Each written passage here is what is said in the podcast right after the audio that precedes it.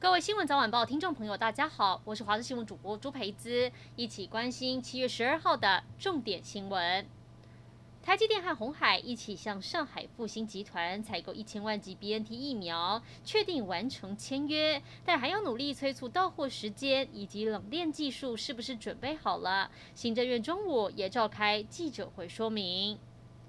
苗栗头份一间透天厝在十一号晚上发生火灾，火势相当猛烈，二楼陷入火海，火舌还从窗户窜出来。当时住一楼的六十五岁房东为了叫二三楼的房客逃命，他没有逃离火场，爬上楼梯上楼叫人，结果被浓烟呛昏，倒在三楼楼梯间。消防员将房东救出来时，已经没了呼吸心跳，送医不治。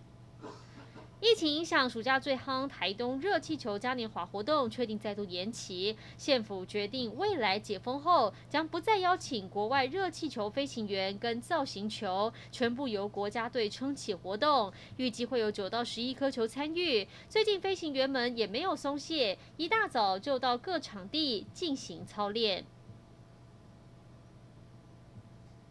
东京奥运将在二十三号开幕，我国代表团即将前往参加。总统蔡英文上午出席二零二零东京奥运代表团授旗典礼，帮六十六位要出国的选手加油打气。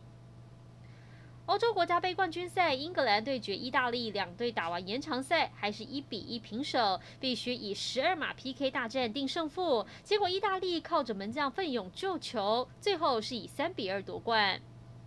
七十岁的亿万富翁圆梦上太空，还写下历史记录。这是太空公司维珍银河创办人布兰森，十一号成功搭乘自家火箭飞机团结号，突破地球大气层，登上太空漫游，这让布兰森成为史上第一位搭乘自家飞行器飞上宇宙的企业老板，比亚马逊创办人贝佐斯提早九天成功登上太空。布兰森亲身带领维珍银河，在这场民间太空竞赛中，将了蓝色起源一军。一起来关心天气。太平洋高压逐渐北抬东退，台湾处于太平洋高压西南缘，风场从东风转为东南风。接下来会有更多来自南方的温暖水汽，未来一周会非常潮湿闷热，更容易有午后雷阵雨。提醒您外出带把伞，除了防晒也能防雨。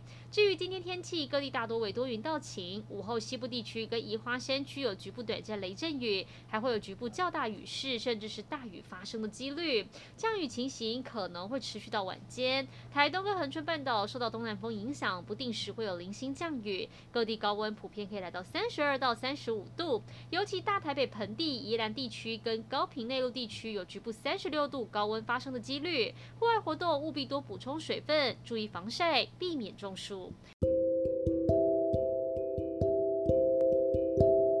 以上就是这一节新闻内容，感谢您的收听，我们再会。